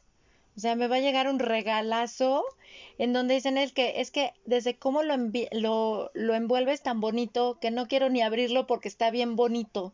Y, y me, me, da mucho gusto y, y es porque yo lo hago, me encanta. O sea, yo pienso muchísimo en la persona y en ese detalle porque también me gusta dar lo que, lo que a mí me gusta recibir. O sea, así honestamente lo digo. Y, y, me fascina porque le van tomando, este, y se lo agradezco a las personas que viven la experiencia Gandarbite, que es todo eso, las fotos de cómo van abriendo su, su, su empaque, y dices que huele bien bonito, y es que, ay, ve nada más el moñito, la etiquetita, o sea, la tarjeta, también de que les, les agradezcas a tus clientes. O sea, una tarjeta especial para ellos en donde les agradezcas, porque nadie está obligado a adquirir tus productos o tus servicios, pero también dar ese factor humano dentro del negocio es algo muy bonito porque al fin y al cabo todos estamos al servicio de humanos, o sea, todos, así sea hasta el producto para una mascota, la mascota tiene un dueño y el, y el collarcito en especial no lo vas a hacer para la mascota sino al gusto del dueño y eso es como toda una experiencia hermosa. Ahora dime, tomando en cuenta lo que hemos estado hablando en esta charla, ¿cómo puedo hacer mi modelo de negocio? Tomando en cuenta, vaya la redundancia, el Business Model Canvas. ¿De qué manera puedo utilizar el, el Business Model Canvas para realizar mi, este, mi plan de negocio en especial? Mira, yo creo, antes de llegar a eso, perdón que te interrumpa, el, el hecho también, un factor importante que yo puedo ver y que me ha funcionado, es la seguridad con la que tú ofrezcas tu producto o tu servicio. Porque si, y, o sea, que tengas, como bien dicen, tu precio bien establecido, tengas un precio justo, un precio razonable, un precio competitivo, que te dé esa seguridad de poderlo ofrecer y de no malvenderlo por querer ganarte al cliente. Ay, si no, eso no. Porque eso lo único que está haciendo es que queda mal la imagen de tu producto y quedas mal tú. Y además, ¿sabes que Ahora que tocas ese punto, César, yo considero que también es importante tratar a todos tus clientes con el mismo respeto. Y desde el que te compre algo, por ejemplo, yo lo veo como artesana. Para mí vale igual un cliente que me compre un par de aretes a un cliente que me compre todo un paquete en brujes, que, son los que estoy vendiendo ahora o estoy ofreciendo a mis clientes que no es ver cuánto sea la cantidad de dinero que invierta tu cliente en tu producto o en tu servicio, sino que a todos se les trate con ese respeto, ¿no crees? Sí, sí, y no estoy hablando, como dices tú, acerca de el respeto, es simple sencillamente de así te compren uno, te compren diez, obviamente los vas a tratar a todos igual, pero a lo que voy es que tu precio se mantiene fijo. Se tiene que mantener. Ay, sí, por favor, nada de regatear, porque si eres mi amiga y cuánto es menos para mí o porque mi estás menospreciando tu producto o tu habilidad o lo que tú estás eh, ofertando. Totalmente de acuerdo. Y fíjate que ya que tocaste este tema, sí, por favor, yo les puedo recomendar eso. Número uno, ya los comentó Rubén al principio, sí, empezamos vendiéndolo a nuestros amigos, a nuestros familiares y de ahí viene un marketing de boca en boca porque nos vienen recomendando. Pero por favor, no al regateo. Oye, tú que eres mi amiga o mi amigo, ¿cuánto es para mí? ¿Cuánto es lo menos? Por favor, no. Y eso se hace mucho en México. Por favor, no lo hagan, la verdad. Y por otro lado, respeten sus precios eh, evalúenlo. Aquí en esta charla encuentran muchísimos tips que se han dado para establecer tu precio, para tu análisis financiero, etcétera. Y por favor, este, yo siempre les digo, es que, es que me gusta hacer el altruismo. Ok, espérate. Disminuir tus precios no significa que eres altruista. Hay distintas maneras de hacer altruismo porque incluso hasta con una buena acción se puede ver un trasfondo que no puede ser muy muy bueno, no hay que no hay que menospreciarnos entre nosotros, ¿no crees? Sí, totalmente de acuerdo. Respetar el trabajo de los Las ventas son todo. Las ventas son todo, como dices, se tiene que tener ese respeto al producto, a la empresa y todo. Eh, depende cuál es tu diferenciador, ¿no? Si tu diferenciador es que yo doy el precio más bajo, pues bueno, pues sí, vas a estar bajo y baja el precio, pero si no es el caso, eh, pues sí, define tu producto y dale un, precio que sí sea competitivo, pero por un buen precio. Decía, me acuerdo de un consejo que me dio Marcus Dantus, que ahora sale en Shark Tank, pero lo dio en el 2012, me decía, enfócate en las ventas, enfócate en las ventas, porque una empresa que no tiene ventas, si tú no tienes una empresa, tú tienes un hobby. y tiene toda la razón. O sea, si tu, negocio no vende es porque tienes un joven, no una empresa. Exactamente. Entonces, desde ahí hay que, hay que cuidar este, siempre las finanzas de la empresa. Y sobre todo no, hablar mal de, de la competencia. Por favor, tampoco hagan eso. Eh, cuando alguien dice, vente conmigo porque... y empiezas a hablar mal del otro, habla más mal de ti que de la otra empresa o del otro emprendedor o del otro proyecto. No ganas absolutamente nada y sobre todo veamos que somos humanos ofreciendo productos y servicios a humanos y por ende, créanme, no hay nada igual. O sea, no hay nada igual. Cada persona crea desde sus propias herramientas y sobre todo, para hacer crecer un proyecto también hay que tener una tribu, como lo he compartido en podcasts anteriores, como dice Rubén, tener un equipo. O sea, de nada sirve que tengas tú solo tu idea y este y ahí solito hay que saber cómo comunicar la idea, cómo este compartirla a los demás y sobre todo cómo tener esa red de apoyo que te ayude a crecer y en el entendido que todo es una energía de intercambio, ¿eh? Hay un término de negociación que es el ganar, ganar. Ese es el que a mí me encanta a través de un minimax. El ganar, ganar.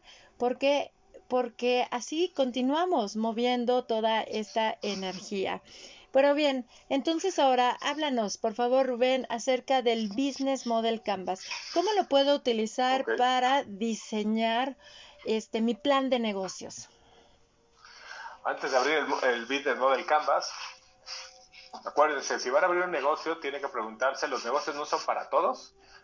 No, no, no, si ustedes dicen, voy a abrir un negocio y me voy a meter a desarrollarlo porque no aguanto a mi jefe o porque no me gusta levantarme temprano o porque me caen mal mis compañeros, olvídense. Exactamente. un negocio les va a exigir el doble o el triple y van a tener mucho menos tiempo para ustedes, para su familia.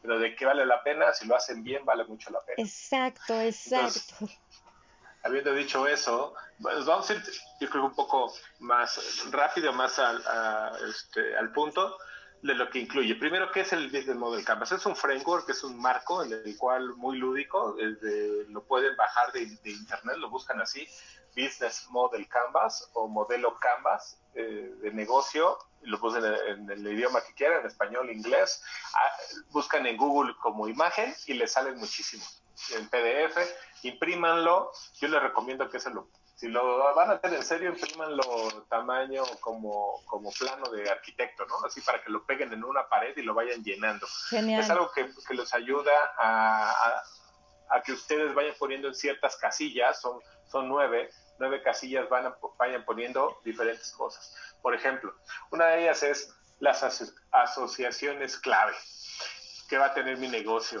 Socios estratégicos, socios industriales, inversores, economías de escala, etcétera, que les permitan diseñar, desarrollar y gestionar, eh, y gestionar sus proyectos de negocio. Exacto. ¿no? Es decir, cuál, con quién, con quién voy en este negocio. ¿Voy solo o ya había, no me acuerdo quién lo había dicho, ahorita no, no, me acuerdo, pero es, si voy solo puedo llegar más rápido, pero si voy acompañado voy a llegar más lejos. Exacto, es el llamado a la tribu, hacer la tribu, a ver con quién me puedo asociar, cuáles son mis puntos claves. Ajá. Número dos, ¿cuál sería? el segundo, el segundo es el, el, que ya hablamos aquí, el modelo de negocio, es cómo hace dinero tu negocio y cómo lo va a hacer en el futuro también. ¿no? Y, y, también identificar o crear o diseñar fuentes de, ingreso. ¿Cuántas tiene mi negocio? Una, dos, o sea, mi negocio como, es de asesoría, primero lo asesoro y le cobro por eso y luego le vendo el producto, o la asesoría la doy gratis y el producto es por suscripción. O sea, ¿cómo voy a hacer dinero? Eso es, eso es fundamental. Yo he visto muchos negocios que se apasionan del producto y no, no, luego dicen, no sé ni cuánto cobrar ni cuál es mi modelo. Y no ven que en un futuro, por eso son bien importantes las proyecciones, cómo voy a ir en el tiempo generando nuevas fuentes de ingresos del mismo negocio. Después, estructura de costos. Definir cómo financiará su negocio que al principio pues, no es rentable, como ya lo hablamos, y hay que hacer un análisis eh, primero, o sea, de, tener, si tengo mis ahorros, pues me voy a gastar todos mis ahorros, o cuánta inversión voy a, voy a, voy a dar al principio, hasta cuánto tiempo, y, y, cuánto tiempo, cuánto dinero vas a necesitar hasta que sea rentable. Tienes que hacer las proyecciones para decir, ok, si yo voy a empezar vendiendo cinco productos y luego 20 y no voy a ser rentable hasta que venda mil al mes. Bueno, ¿cuándo vas a vender mil al mes? Pues yo calculo que si voy haciéndolo así, así, así, este, pues en un año ya estoy, o un año y medio. Ah, ok, entonces, si yo voy a dejar mi empleo o voy a dedicarle medio tiempo, ok, ¿de dónde voy a vivir primero? ¿De dónde van a comer mi familia, mis hijos y todo, dónde van a pagar los gastos? Si este negocio no es rentable hasta por lo menos un año. Puede ser, ya, ya hemos visto que puede llegar la pandemia y, y todo lo que tenemos en Excel, pues el Excel, como dicen, aguanta todo, ¿no? Cualquier proyección aparte siempre tendemos, ese es uno de los errores, a hacer todo, todo el, escenario feliz, ¿no? Ah, es que hoy vendo 5 y mañana 7 y luego 15, 50 y ya, ya el último es 600, ¿no? No, se hacen tres escenarios. Se tiene que hacer el escenario bueno, o sea, el positivo, el optimista, sería uno, el otro el normal, el, el, flat, y después el negativo pesimista, ¿no? Y si tienen que jugar los tres roles, si se hacen tres, si se tienen que trabajar los tres para que decir, bueno, en el peor de los casos, eh, pues este, ¿no? Pues no va a vender nada, pero no me voy a endeudar o o de plano no hay venta y voy a tener que sacar un crédito y me voy a endeudar o voy a tener que despedir gente, como ya lo vimos en la pandemia, muchos negocios que no hicieron estos escenarios, pues pensaron que siempre iban a vender lo que iban a vender y pues ya nos demostró la realidad que no. Entonces eso es lo que tiene que hacer en la estructura de costos, eh, ver cuánto dinero van a emplear, hasta cuánto, hasta que sean rentables y, es, eh, y, tener un, eh, rentables en el escenario pesimista, diría yo. Claro. ¿no? Si lo hacen antes, pues qué, qué bueno. Eh, después, relaciones con los clientes. ¿no? ¿Cómo van a ser estas relaciones con los clientes? ¿Van a ser cara a cara o van a ser telefónicas, automatizadas? Ya hay muchos sistemas automatizados que ya te venden, te mandan mails y hacen la venta ya pues prácticamente solos online, ¿no? He visto hasta, hasta ah, como estos pseudo, presentaciones o, webinars, ¿no? Que dice, ah, pues ya automatizado, ¿no? Como que ya te aparece cuando estás en tus redes sociales y tú estabas pensando en comprar algún producto y ya te sale alguien que te dice, mira, en, empieza un webinar de ese producto en 10 minutos, ¿no? Y tú lo ves y parece que es en vivo, pero no es grabado y este y ya se vende solito el producto. Entonces, ¿cómo va a ser esa relación con tus clientes? Como decías tú, el que pues, tú lo has personalizado, tú dices, pues, yo los veo, los atiendo, eh, todos los productos son eh, únicos, entonces eso hay que definirlo muy, muy, bien. Como tú bien dijiste, en algún punto, ah, es que vamos a, a automatizarlo, a contratar a gente. No, no, entonces aquí es donde se tiene que definir. Luego las actividades clave este, cuáles son las actividades clave del negocio. Por ejemplo, en Microsoft su actividad clave es hacer software, ¿no? en Windows y hacen Word, Excel, PowerPoint, esa es su actividad clave.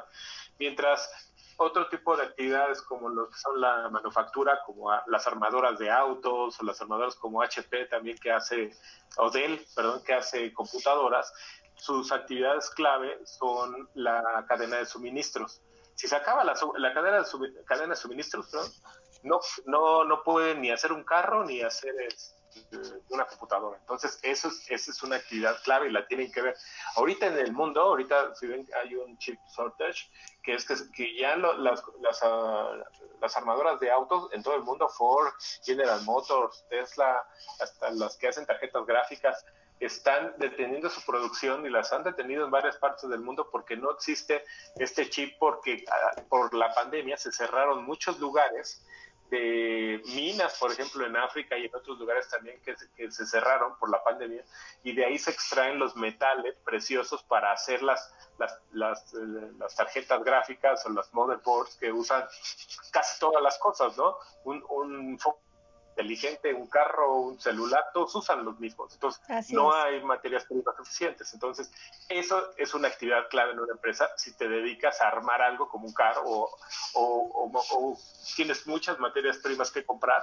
Bueno, tienes que cuidar que siempre tengas todo en stock, ¿no? Fíjate que ahorita que tocas este tema, yo lo viví con la pandemia, la importancia del stock. ¿Por qué? Porque muchos de los insumos que yo también manejaba en mi taller, unos sí son nacionales y otros eran importados. Y al momento en que cierran las fronteras, por eso dice eso de florecer o qué tan rentable eres en un escenario pesimista. A mí me recuerda a estos procesos alquímicos que realizo emocionales de cómo florecer en medio del infierno. Pues sí, es ver qué es lo que vas a hacer ahora. Y eso de la importancia del stock, viendo cuáles son esa actividad clave y base, es tenerlo en cuenta y, y sí es muy importante, muy importante porque dices, mira, o sea, eh, me cerraron fronteras, pero sigo teniendo yo este stock, pero durante cuánto tiempo, este, para cuánto tiempo me va a, a, durar. a durar, ¿no? También, y entonces tengo que ver una nueva manera de reinventarme o, o ahora sí que, como dice Mario Borgino, ¿no? Pues órale, reinvéntate o muérete. Así de fácil, sí, los negocios son fríos, hay que reconocerlo. Apenas tengo un, amigo que, se dedicaba a, hasta hace antes de la pandemia, rentaba aviones charters para llevar a, vendía boletos para, por ejemplo, te llevaba a ver a YouTube a Glasgow o, este, ver conciertos en, en, Estados Unidos. Entonces, obviamente con la pandemia se cerraron con pues, todos los aeropuertos y ya no hubo conciertos ni nada, entonces estuvo sufriendo un tiempo, pero ahora con, con, esto que se abrió en Estados Unidos, que si vas te puedes vacunar, ahora en vez de llevarlo a los conciertos, vende todo, todo el paquete para que te vayas a vacunar, ¿no? Como dices, se tuvo que reinventar porque si no, pues, ya tenía todo todo el know-how de cómo, cómo vender boletos, cómo hacer el, el, dónde los voy a llevar, dónde se van a hospedar, cómo los voy a recoger, toda la logística. Entonces está súper bien. Y eso es, es, ver si pasa algo en esto, por ejemplo, él si le cerraban el aeropuerto, pues él se dedica a llevarlos a otros países. Pues eso, sus recursos clave, que es el otro punto, ¿no? Que locales, vehículos, naves, puntos de venta, ¿no? Como vimos ahora con la pandemia, se cierran una plaza comercial y tú tienes puras carretas de venta de playeras, por ejemplo, pues ¿qué vas a vender? Pues cero. O sea, eh, ahí tuviste que a lo mejor hacer venta por catálogo y vender, que eso sí subió muchísimo ahora con la pandemia. Mucha gente se autoempleó vendiendo por catálogo para, pues, para juntar para el gasto.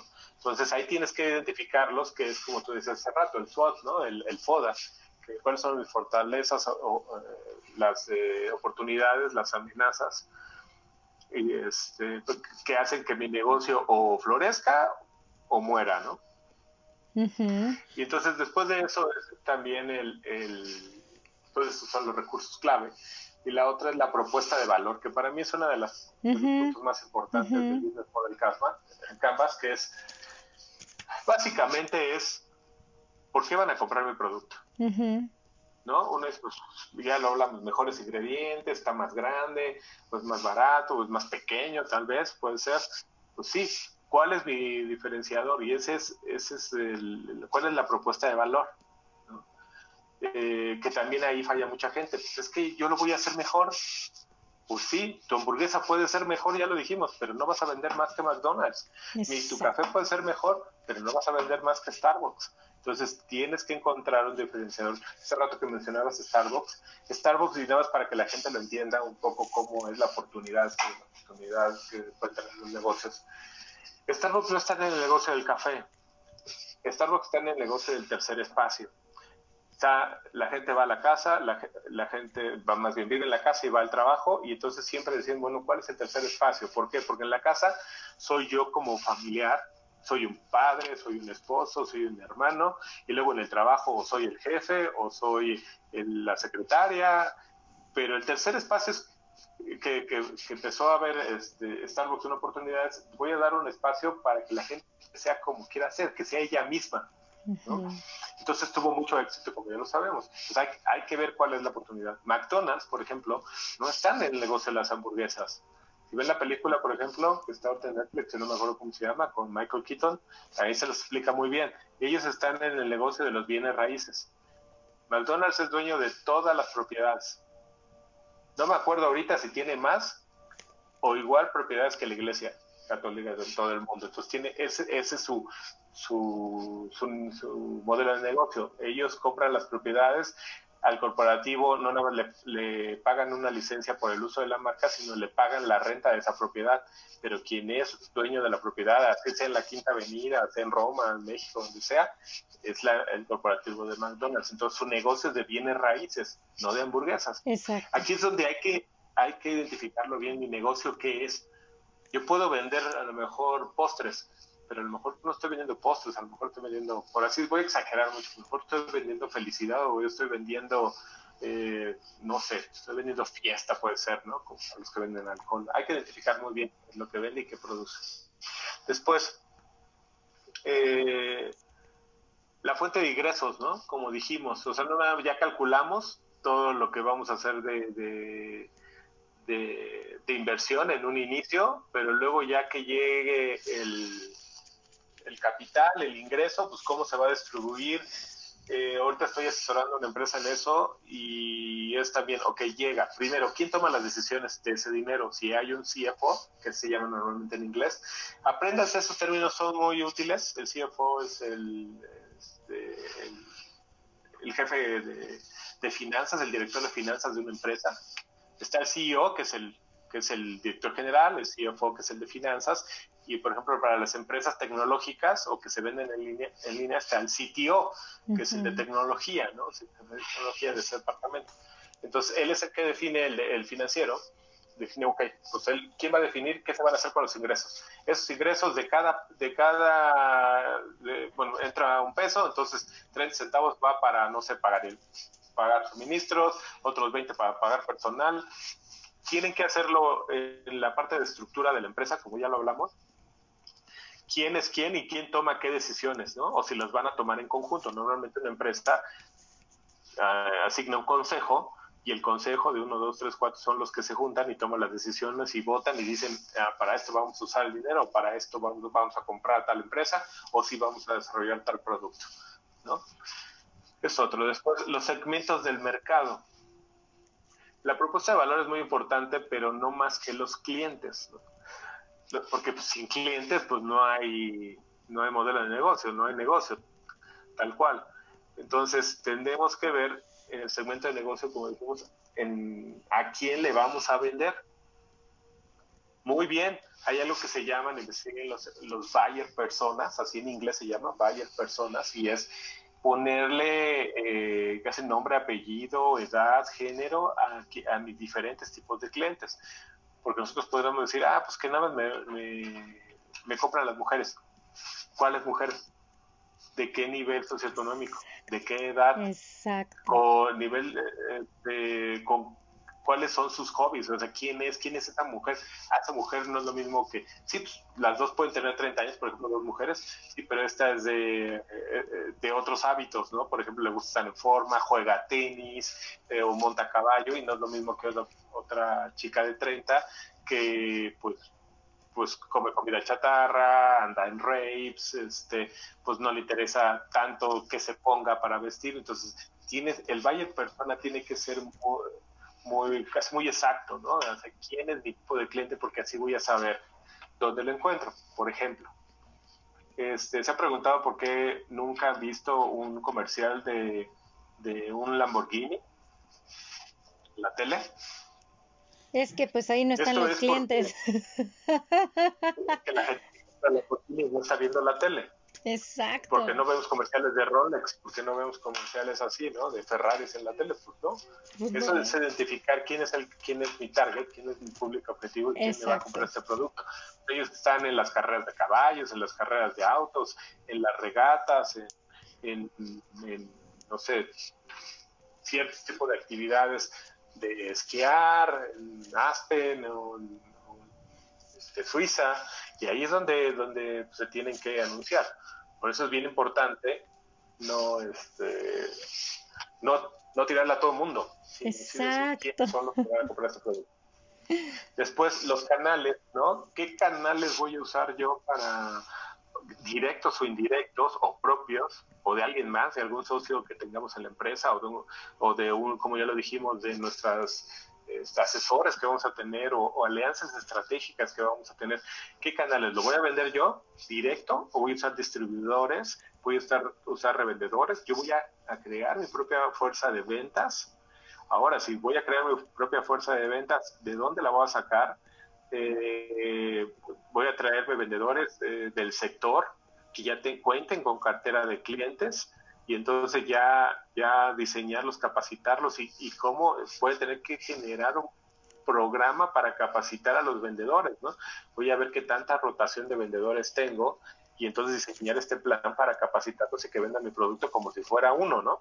Así es. Entonces, estos, los canales son bien importantes por ejemplo, un canal indirecto, que puede ser un distribuidor, puede ser que los márgenes, y aquí vamos a hablar muy bien de los márgenes también es un punto bien clave en un producto, o sea, cuánto le voy a ganar a este producto. Entonces, los distribuidores puede ser que el margen no sea tanto, pero también no me quita tanto tiempo, ¿no? Me puedo sentar con, a diseñar un plan, una estrategia de partnership con algún distribuidor que, le interese mi producto, ya sea Walmart o, alguna cadena grande de tiendas o, eh, nacional o internacional, y entonces mi margen no es poco, no, no es tanto, pero tampoco tengo que hacer tanto trabajo y me puede, puede poner mi producto en el mapa muy rápidamente. Un canal directo es decir, bueno, pues como Starbucks, ¿no? Voy a tener que poner una tienda en cada esquina, una tienda de café, una cafetería, pues sí, me va a llevar un tiempo, ¿no? También los márgenes son muy altos, pero pues también es una estrategia mucho más a largo plazo. Puede ser, ¿no? Una, dos, tres tiendas, lo que tengo 100, un distribuidor, un Walmart, pues ya están en todos lados y puedo, puedo tener un margen más bajo, más rápido, ¿no? Entonces, ese, eso, ese canal o definir los canales es bien importante. Y creo que ya son todos. Los voy a, los voy a decir nada más los puros títulos. los va, clave, actividades clave, recursos clave, la propuesta de valor que es bien importante, la relación con los clientes, los canales, los segmentos de clientes, o sea, qué tipo de clientes, fuentes de ingresos y estructura de costos. Eso es el business model Canvas, es algo muy básico con lo que pueden empezar un negocio y, insisto, buscan en internet así y le dan imágenes y ahí está. Y, hay videos de YouTube muy fácil de, de, que le explique cómo llenarlo. Pero eso, esto lo pueden hacer una y otra vez. O sea, lo hacen la primera vez y luego lo prueban todo aquí es, es prueba y error, prueba y error. Es, sirve para, para validar su idea, para validar su producto y para validar su negocio. Y ustedes van viendo y después ya una vez que tengan feedback, retroalimentación del cliente, pues entonces digamos, no es que no le gustó porque es, pues es muy grande o muy pequeño, tengo que redactar el envase, entonces ya, hasta que tengan un MVP, un, producto que digan, wow, este sí ya, ya está vendiendo, fue a lo mejor la versión 3, pero es el que vende ahora. Entonces, ya, ya lo crecen de manera ya más rápida, ya van a pedir un, levantar capital con su este, business plan, que es su plan de negocios, eh, apoyado en este business model que es un buen inicio, es muy buen inicio, y, y, ya de ahí, pues, pues mucha suerte con tu negocio. Bueno, bueno, a mí me encanta y me emociona y muchísimas gracias porque nos lo compartes, ya que yo recuerdo aquellas charlas que teníamos de antaño, hace bastantes años, en donde hasta en la madrugada seguíamos ahí platicando, porque recuerdo que hace 13 años éramos unos soñadores, emprendedores que estábamos echando a andar nuestros respectivos negocios, me acuerdo muy bien y sobre todo el hecho de que luego me decías, a ver, el que, ¿y cuánto le invertiste en esa pieza que hiciste? Porque pues yo empecé con joyería, recuerdo muy bien, y pues tanto, ahora eh, tu tiempo, ¿y qué porcentaje es? O sea, era padrísimo y créanme que háganse llegar de sus locos amigos, emprendedores, soñadores, pero con los pies en la tierra, porque algo que siempre a mí me decía Rubén era eso de los escenarios. Yo luego discutía con él, la verdad, porque yo soy así como que sí, únete al optimismo y no sé qué me decía, no, no, no, espérate, es que está el ser optimista, realista, pero el pesimista, ¿no?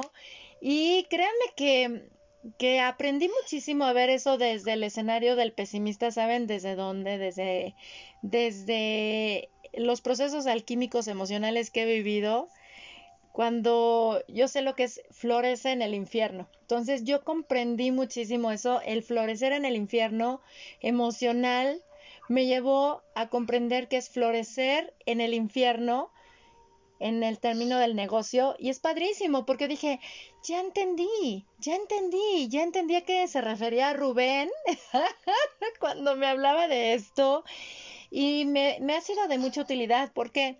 Porque constantemente uno ve la oportunidad de renovarse. Es renuévate. Y ahorita que estamos con esta era digital, estamos generando también, no solo es nuestro servicio, no solo es nuestro producto, también somos nosotros que al trabajar en redes sociales, de la que sea, estamos generando un contenido un contenido que también se está consumiendo y tenemos también una responsabilidad social muy grande en ese aspecto porque estamos generando como una influencia. A mí en lo personal me apasiona, yo estuve aquí tomando mis notas y todo, porque yo siempre con que hacemos pláticas con Rubén, a mí me fascina porque siempre aprendo muchísimo y yo me permito recibir. ¿Qué te pareció esta charla, César? Pues muy interesante, creo que es muy... Eh, ya se dio un, un panorama de cómo empezar, ¿no? Para un norte muy bien puesto. Muchas gracias Rubén, porque creo que se esclarecieron puntos que no comúnmente se toman en cuenta cuando tiene uno una idea de un negocio, ¿no? Cosas que, como bien decías, es lo, lo, lo más básico es, pues voy a vender pasteles y lo voy a empezar a vender en mi, con mis amigos y mi familia, ya de ahí que crezca. Pero si no tienes un plan, pues cómo vas a hacer que crezca, ¿no? Te vas a quedar ahí y, haciendo los pasteles para los cumpleaños y, las fiestas nada más. Exacto, y sobre todo que te apasiona. No es negocio, ¿no? Exacto, como dices, es un hobby, no es tu negocio. Ay, ay, ay. Y saben, con esto estamos empezando este mes de junio porque precisamente el mes pasado hablamos muchísimo de la energía que está cargado ese mes, la madre de qué manera nos maternamos, nos cuidamos a nosotros mismos, pero junio es acción. Y junio es un mes con energía muy masculina porque tenemos hasta la energía del padre, de qué manera nos paternamos y nos proveemos a nosotros mismos de qué manera confiamos en nosotros, en nuestra idea de negocio y que esta va a ser sustentable para nosotros. Y esa es la manera en la cual nos empoderamos y como les dijimos a todos ustedes, mis queridos alquimistas del ser, junio lo íbamos a dedicar a esa energía masculina del proveernos, del empoderarnos desde esa acción que necesitamos llevar y por eso empezamos este mes hablando de money, money, dinero, eh, hacer realidad nuestra idea de negocio, porque es un empoderamiento muy grande para nosotros. Mi querido Rubén, ¿qué puedo decirte más que mi agradecimiento por todo lo que nos has compartido?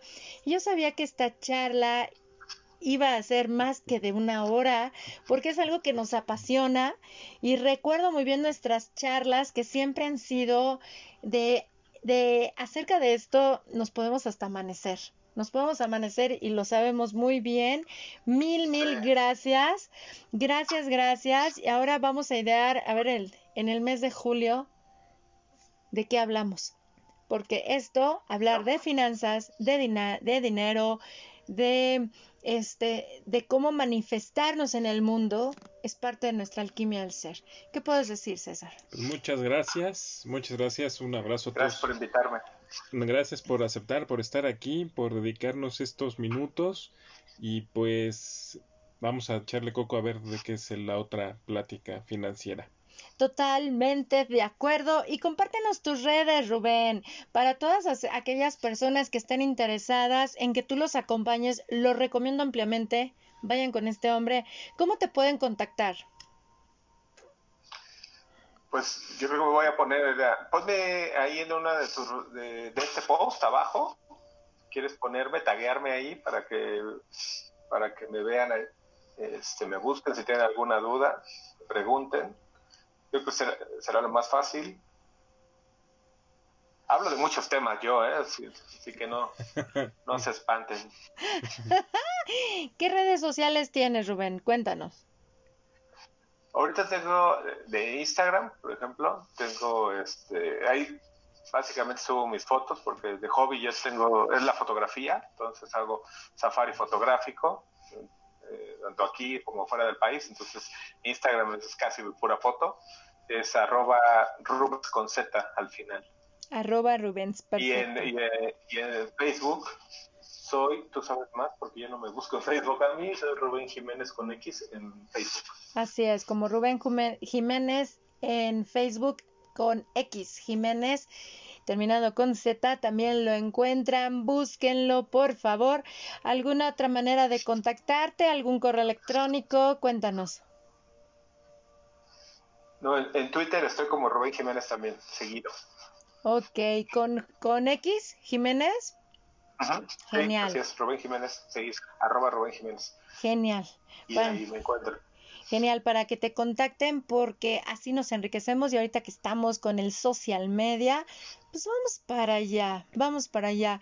Y pues bueno, mi Rubén, muchísimas gracias, querido compadre, amigo, loco, emprendedor, soñador. Y mira, ¿quién nos viera, verdad? ¿Quién nos viera aquellos chamacos de 20 años platicando, 20, 20 casi 30, hace, hace 13 años, y ahora venos este, compartiendo todo esto y es algo muy enriquecedor. Muchísimas gracias por todo. Y Gracias, César. Gracias, gracias a ustedes, gracias Rubén, gracias Elke. Y pues bueno, ¿qué les podemos decir? Gracias a todos ustedes, de veras que han hecho que la hora del alquimista crezca y crezca. Si así lo desean, de veras los invito a que compartan este podcast entre sus redes. Pueden utilizar el hashtag alquimia del ser para que así vayamos construyendo una conversación. Este podcast lo encuentran disponible además de Anchor en plataformas como Spotify, Google Podcast, Apple Podcast, TuneIn, Overcast y Breaker. Los saludamos desde México, México lindo y querido. Mi nombre es El que Donadio y César Esquivel. Desde el grupo en Facebook de la Carpa Roja Alquimia del Ser.